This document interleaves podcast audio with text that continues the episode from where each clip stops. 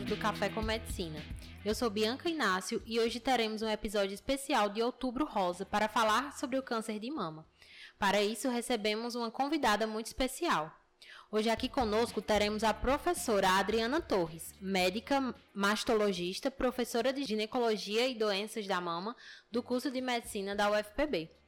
Professora, seja bem-vinda ao Café com Medicina. Olá, eu agradeço a oportunidade de a gente estar discutindo e levando informações sobre esse tema tão importante.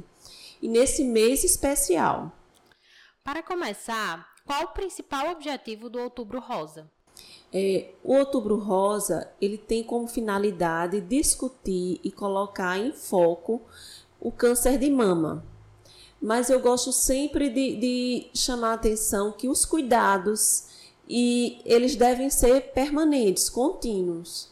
É, às vezes tem o Outubro Rosa que se discute, que chama a atenção para o câncer de mama e depois passa. Então tem que ser o ano rosa, né? O ano do câncer de mama. Qual a importância que o Outubro Rosa tem mostrado ter na saúde brasileira? Então, o Outubro Rosa é um mês que, como eu falei, destaca o problema do câncer de mama. Então, existem ações educativas, como nós estamos fazendo aqui, mas existem também ações assistenciais, onde se aumenta o número de atendimentos, oferta de mamografias e de biópsias, ou às vezes até de terapêuticas, e isso no sentido de aumentar essa demanda.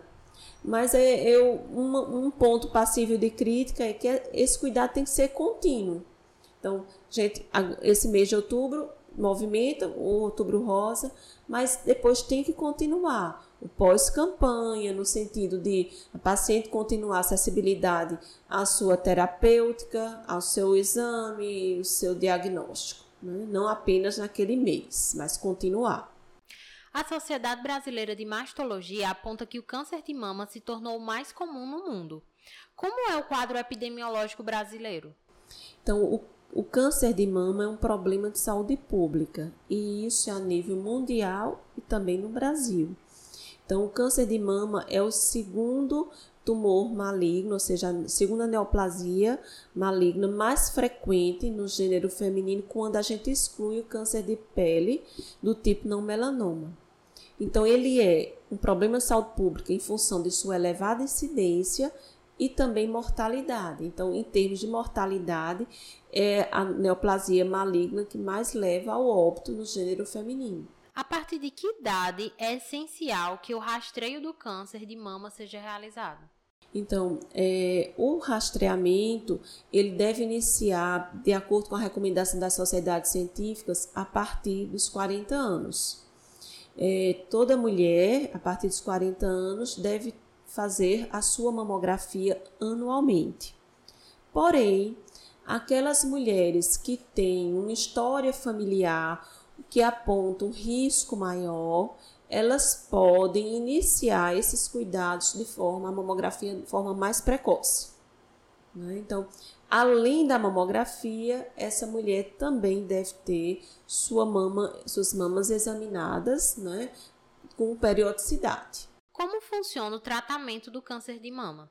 O tratamento cirúrgico é sempre realizado ou existem situações em que a radioterapia e quimioterapia são indicados exclusivamente? Então, o, o câncer de mama, que, é que quais são as estratégias né, que nós temos na abordagem, no, no tratamento? Nós temos a cirurgia, a quimioterapia, a radioterapia e a hormonioterapia.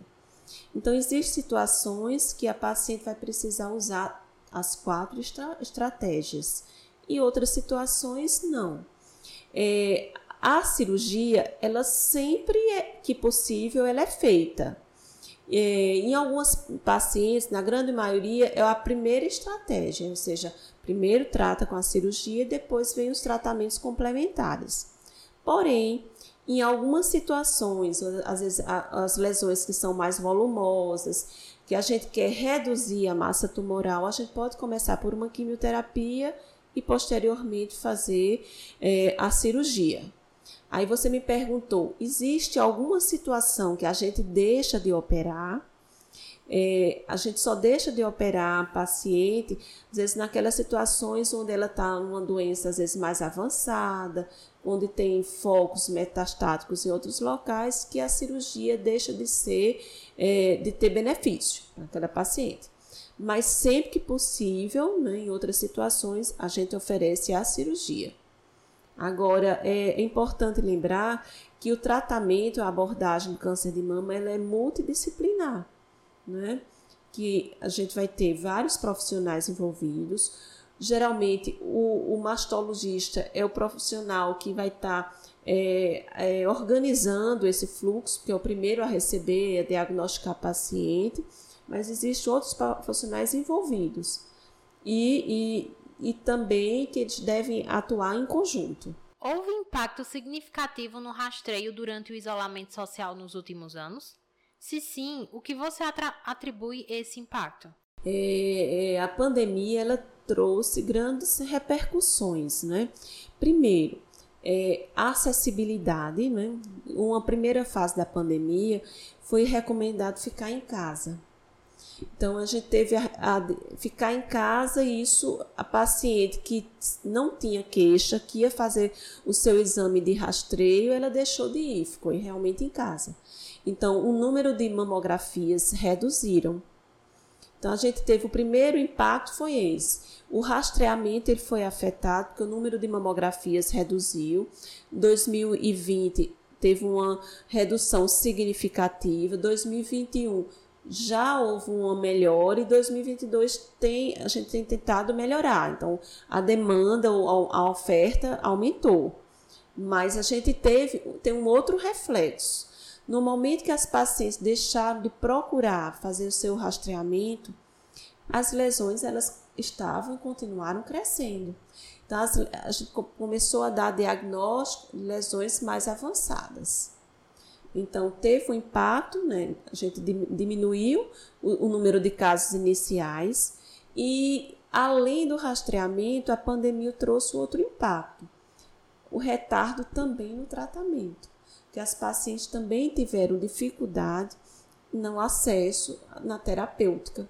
Porque houve um, aquele, aquele momento mais crítico que os hospitais também estavam superlotados e que começou a escolher a demanda naqueles casos mais urgentes. Então, houve também um retardo na, na, no início do tratamento, seja cirúrgico ou também na quimioterapia ainda relacionado com o quadro comum durante o isolamento social. A Sociedade Brasileira de Mastologia também aponta a importância de exercícios físicos, uma dieta balanceada e não exposição ao álcool como recomendações para prevenir o câncer de mama. E os anticoncepcionais, como eles influ influenciaram no aparecimento do câncer? Quando a gente fala de fatores de risco do câncer de mama, a gente vai falar naqueles fatores de risco que são modificáveis e os fatores de risco não modificáveis. Alguns fatores de risco que são considerados modificáveis você citou: o sobrepeso, o uso de, de hormônios, tá certo? O, o consumo da bebida alcoólica. Então, quando a gente se depara com uma situação de risco, aí a gente vai estar tá colocando isso e ponderando com esses pacientes. Então, a adoção de hábitos saudáveis vai contribuir na saúde da mulher como um todo, inclusive na, na prevenção do câncer de mama. A gente sabe que existe um aumento de risco com o consumo de álcool, um aumento de risco com sobrepeso, principalmente na pós-menopausa. Em relação à anticoncepção hormonal, eh, os estudos não são conclusivos é, que o anticoncepcional aumenta risco para o câncer, o anticoncepcional hormonal aumenta risco para o câncer de mama e que esse, esse risco seria duradouro. Então, normalmente, a gente não coloca contraindicação ao uso da anticoncepção hormonal, exceto naquelas mulheres que já têm diagnóstico de câncer de mama ou quando ela tem alguma lesão suspeita que está em processo de investigação. Agora, sobre ação hormonal, a gente sabe que a terapia de reposição hormonal na pós-menopausa, é, quando a gente usa dois tipos de hormônios, ela combinada, o estrogênio e a progesterona, os estudos mostram como um aumento de risco. Então, aquela mulher que precisa fazer a sua reposição hormonal na pós-menopausa, ela tem que ter suas mamas avaliadas e também acompanhada.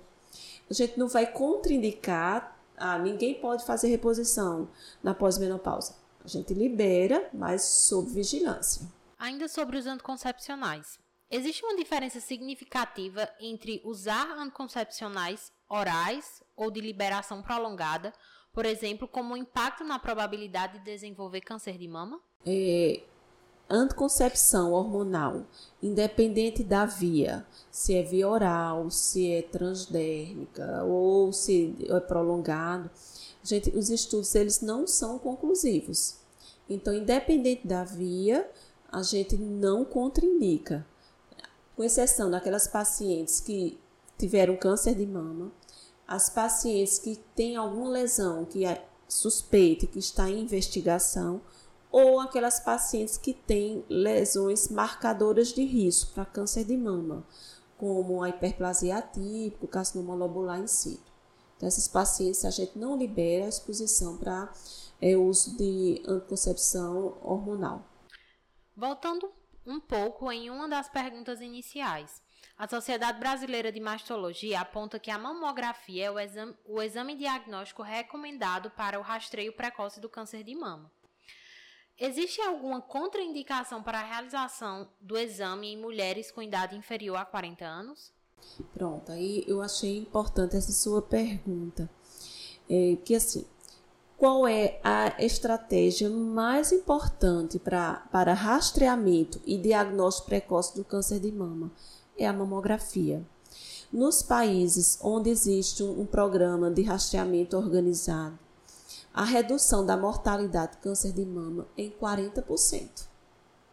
Então, 40% da mortalidade ela é reduzida com o fato do rastreamento, diagnóstico precoce. Então, isso aí é, é, é muito importante. E quando a gente dá um diagnóstico precoce, tanto eu estou oferecendo a chance de cura para aquela paciente, como eu vou estar oferecendo cirurgias menores e menos mutiladoras. Então, é, isso aí é, é, é, bem, é bem importante.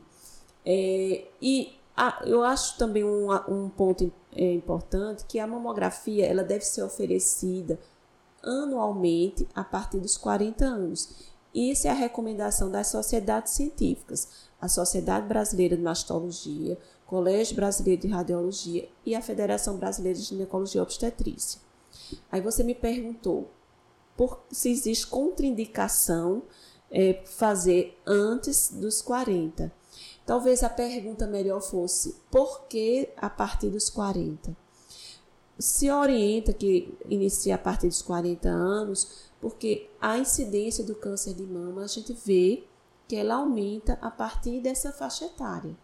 E antes disso, as mulheres elas têm as mamas densas, a acessibilidade da mamografia antes dos 40 anos, ela é menor. Então a gente, como é estratégia de rastreamento, a gente vai escolher o que?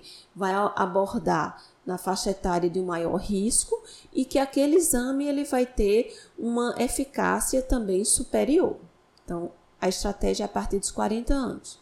Tem alguma situação que eu vou solicitar antes dos 40 anos? Sim. Então, naquelas pacientes que são ditas de alto risco, a gente pode, a gente não só pode, como deve iniciar esse rastreamento antes, de forma mais precoce. Vamos supor, para aquelas pacientes que tiveram um parente primeiro grau, fosse uma paciente que diz assim, olha, eu tive minha mãe que teve câncer de mama aos 40 anos. Então, 10 anos antes, eu já devo rastrear as filhas, ou seja, a partir dos 30 anos, elas devem ter suas mamas rastreadas.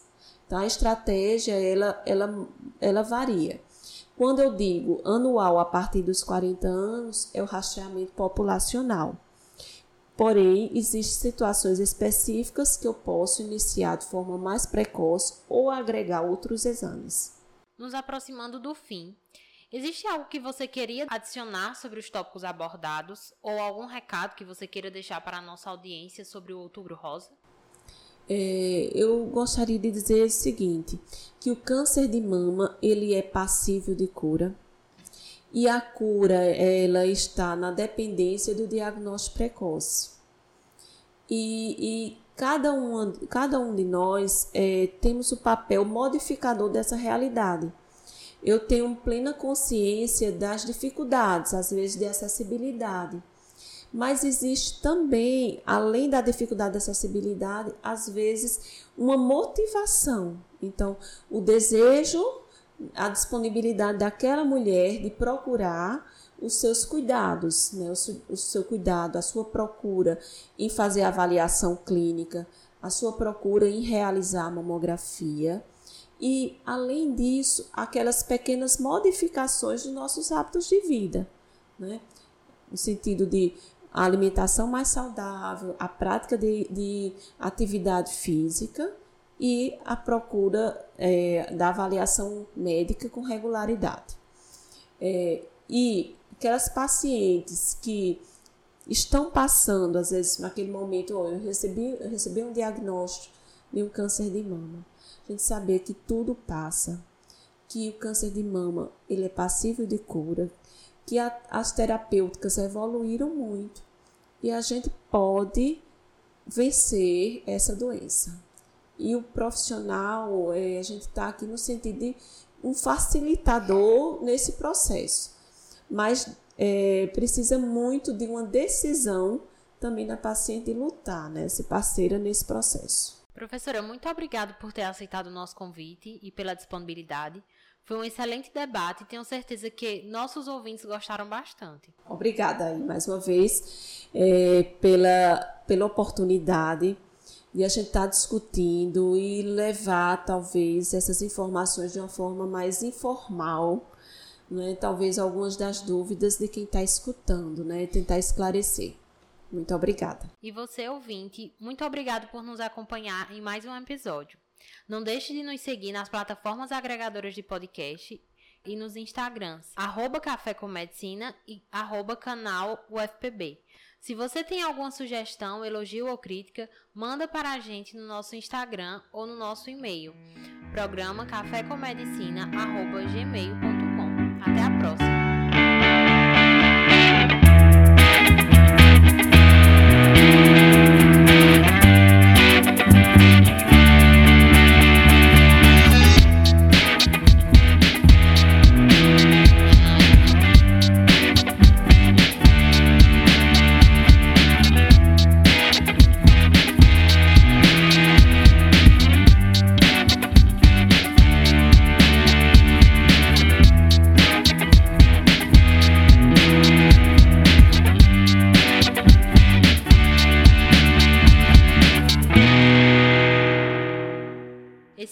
Programa foi apresentado por Bianca Inácio, roteiro por Luan, edição por Arthur Taumaturgo, sonoplastia por Nelson Lima e direção por Nilson e Luiz Henrique.